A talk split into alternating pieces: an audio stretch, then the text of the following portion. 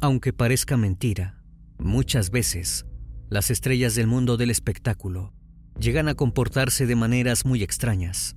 ¿Por qué? No hay una sola razón, pero sí hay algo en común, un rasgo que comparten todas las personas más famosas y más exitosas del planeta, el aburrimiento. En la mayoría de los casos, tener todo es algo que tarde o temprano termina cansando a las celebridades. Por eso, muchos adoptan comportamientos sumamente extraños y excéntricos. No es raro ver cómo las estrellas se comportan de una manera distinta. No hace falta ir muy lejos. Podemos citar el ejemplo de Michael Jackson, con su extraña fobia al sol y su parque de diversiones privado, o en Marlon Brando, que usaba un Oscar como tope para la puerta. Les disparaba los guiones que no le gustaban con una escopeta y también una vez se compró una isla. Como ya empezamos a entender, no es difícil entonces imaginar que cuanto más fama y dinero, más extraños son los deseos. Y este es el caso de uno de los astros de México, uno de los actores más importantes de ese país. Estamos hablando de Cantinflas. Este hombre tuvo un deseo de lo más extraño, y eso lo llevó a comprar un inmueble que hoy ya no tiene la vida de antes, e incluso se dice que todavía esconde secretos oscuros que se mezclan con los fragmentos de la noche. Esa mansión escondía un secreto oscuro, vivir un amor con una sirena, algo muy extraño para cualquiera, inclusive para una estrella de renombre mundial.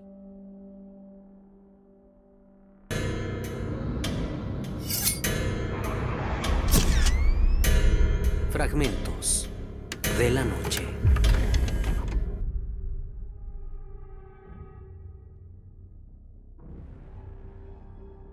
Uno de los mejores lugares de México para disfrutar a pleno el sol y la playa siempre ha sido y será Acapulco, ubicado en el estado de Guerrero. Hace muchas décadas, ha sido el centro elegido por millones de turistas que vacacionan ahí. La inmensa popularidad de la región ha significado que incluso muchos famosos lo adoptan como el lugar ideal para vivir. Por supuesto, muchos famosos mexicanos lo han hecho, Muchos han tenido una casa en Acapulco y Cantinflas no fue la excepción. Él adquirió una enorme y lujosa mansión a orillas del mar, un sueño hecho realidad. Sin embargo, lo raro no fue la compra de esta hermosa casa, sino la razón por la que la compró. Muchos pueden pensar que lo hizo, como el resto de los que realizaban una inversión similar, para pasar un tiempo en un lugar paradisiaco y disfrutar. Sin embargo, esa no era la razón por la que Cantinflas le puso mucho esmero a su nueva casa. Lo que él buscaba era en realidad conocer una sirena. Parece una locura total, pero no lo es. Esa era exactamente la razón por la que compró esa propiedad, que como marcamos anteriormente, hoy está abandonada y según dicen muchos, embrujada.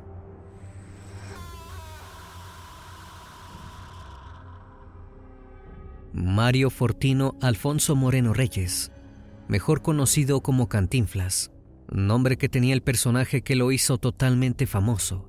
Una de las cualidades de esta creación era que se enredaba al hablar y decía muchísimas palabras que en realidad no decían nada.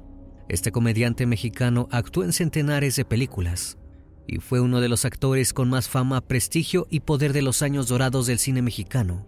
Sin embargo, aunque Cantinflas lo tenía todo, había algo que suponía que no iba a poder cumplir nunca, o que por lo menos no iba a poder cumplir con fama ni con dinero, porque su deseo era conocer una sirena, y esto no se podía comprar.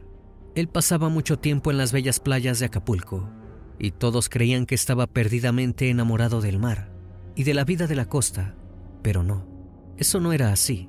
Él lo hacía porque en su interior lo que más deseaba era entablar una relación con una sirena, esos seres mitológicos, que no existen para cualquiera en el mundo real. Eran el mayor anhelo de este artista, y de acuerdo a la leyenda urbana, que está muy difundida en México, él iba a lograrlo. ¿Cómo? Haciendo un pacto. Así fue como conoció a un misterioso hombre, con quien se reunió en un bar de la Ciudad de México. Según cuentan muchos, Cantinflas conoció a este hombre misterioso llamado Carlos Lorenzo Hernández, una noche cerrada en un bar de la Ciudad de México. Algunos dicen que por casualidad y otros alegan que tenían una cita arreglada con esta misteriosa figura. En lo que sí todos están de acuerdo es que desde que se encontraron no pararon de hablar. Cantinflas encontró a este extraño, muy amigable, misterioso y fascinante. Sentía que lo conocía de toda la vida y que podía confiar en él, contándole todo, hasta sus más íntimos secretos. En esa extraña noche, Cantinflas terminó confesándole a Carlos que siempre había querido conocer a una sirena y fue más lejos, animándose a contarle que también quería que una de esas criaturas fuese su mujer. El hombre misterioso no objetó nada, ni tampoco tomó a broma ese comentario. Muy por el contrario, le siguió preguntando sobre el asunto. Carlos le preguntó por qué deseaba esto, y Cantinflas le respondió que se sentía muy atraído por ellas, y además, él no quería tener una vida normal. Decidido, el extraño le hizo una pregunta decisiva. ¿Cuánto estaba dispuesto a dar para que ese sueño se hiciera realidad? A lo que el cómico aseguró que daría lo que fuera. Algunos cuentan que en ese momento ambos brindaron y la sonrisa de Carlos brilló con un aire sobrenatural. Otros, que lo hizo firmar unos documentos y no fue con tinta. Para la mayoría, sellaron esa noche extraña que habían pasado con un abrazo fraternal y con algo más. Cuentan que el misterioso hombre le dio a Cantinflas una piedra parecida a un cuarzo y le pidió que se comprara una casa en Acapulco. Le dio algunas directivas más sobre el lugar en el que tenía que estar esa casa y que una vez que lo hiciera, él iba a volver por la piedra que ahora le estaba dando. Y así fue.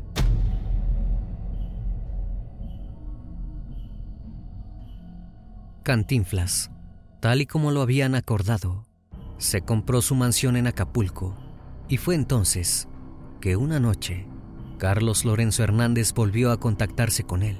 Le dio instrucciones precisas de lo que debía hacer en la casa. Le pidió a Cantinflas que construyera una estatua de él y la pusiera en un lugar que mirara al mar. La idea era que la estatua de Cantinflas estuviera siempre ahí, contemplando el océano. Después, también le pidió que decorara las paredes con formas de animales marinos. El actor siguió todas las instrucciones que le fueron dadas. Un tiempo después, Cantinflas estaba en su casa y el hombre misterioso le hizo una visita a las 2 de la mañana. Cantinflas lo recibió y Carlos le pidió que saliera fuera y que mirara cerca de donde estaba la estatua, frente al mar. Cantinflas no pudo creerlo. Había unas sirenas en el agua esperándolo. Desde ese momento, cuenta la leyenda que el cómico empezó a tener contacto estrecho con estos seres extraños. Hasta se llegó a decir que una de ellas había sido su mujer y lo visitaba todas las noches para estar con él. Por las mañanas, al alba, partía otra vez a su mundo marino.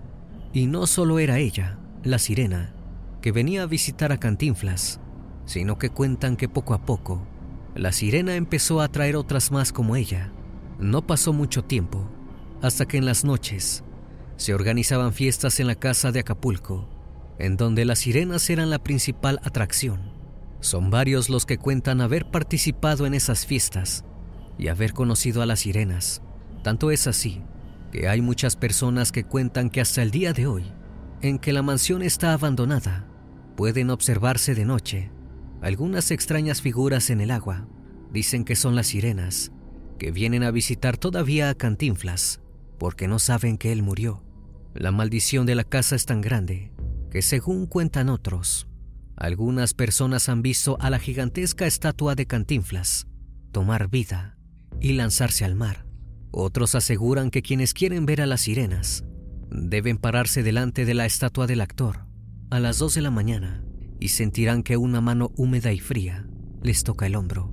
Pero para entender más esta leyenda, hay que entender a estos seres mitológicos y así poder compararlo con lo que le pasó a Cantinflas.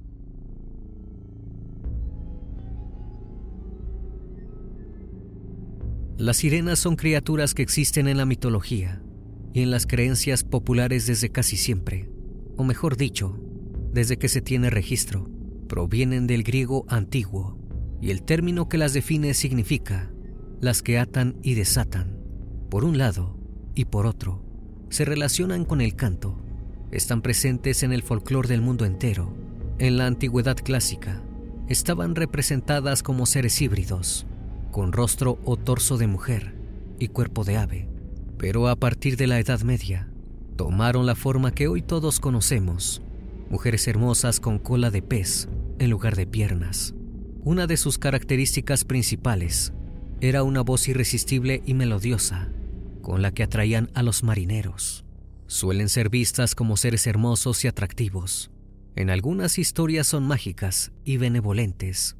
Sin embargo, por otro lado, en otras historias son seres peligrosos y seductores, que atraen a los marinos hacia las rocas o aguas peligrosas con su canto, con la intención de causarles daño. En la mitología clásica, tienen relación con el mundo de los muertos y son muy parecidas a sus parientes cercanos, las arpías. En este caso, las sirenas suelen habitar una isla rocosa del Mediterráneo, en muchas ocasiones identificada con la isla de Capri. El primer testimonio escrito sobre las sirenas es la mención en la Odisea de Homero. Sin embargo, ya había representaciones artísticas de ellas, con muchos más años de antigüedad se les encuentra muy a menudo en monumentos funerarios, reforzando así ese presunto vínculo con el otro mundo que poseen las sirenas. Se cree que en un momento las sirenas eran las encargadas de conducir a las almas al otro mundo, pero como dijimos antes, su fama se debe a su primer testimonio, escrito en el poema de Homero. En esa oportunidad, mientras el héroe Odiseo vuelve a Itaca y advertido por la magia Circe, Pasa junto a una isla en donde hay sirenas. Odiseo logra salir sin problema de ahí, y habiendo escuchado el canto de las sirenas, que vivían en esa isla, algo sumamente bello al que nadie se resistía. ¿Cómo lo hizo? Les dijo a sus marineros que se taparan los oídos con cera, y él se ató al mástil de su barco. Así las sirenas no pudieron hechizarlos con su canto y hacerlos estrellar contra las rocas para devorarlos. Esa era la verdadera intención de las sirenas, aunque nunca queda del todo clara. Sin embargo, se presume que ellas embelezan a los marineros para que se estrellen contra los escollos y las rocas cercanas a la orilla de su isla, para después devorar a los marineros. Como sabemos, Cantinflas no fue devorado por una sirena. Su fallecimiento se debió a un infarto, por un cáncer de pulmón que sufría, y aunque no fue comido por una sirena, quizás sí fue devorado por ese deseo de conocer a uno de estos seres mitológicos. Algunos creen que lo logró, otros que todo es una gran leyenda. La respuesta a todo esto quizás esté en la estatua, que entre las ruinas de la mansión continúa mirando al mar, siempre, como si estuviera esperando.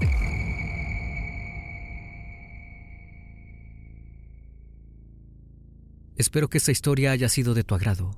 Como cada noche agradezco que estén aquí disfrutando una historia o una leyenda más de este canal, que cordialmente les abre las puertas para que se suscriban y formen parte de esta gran comunidad.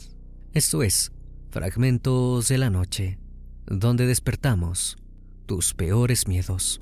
Dulces sueños.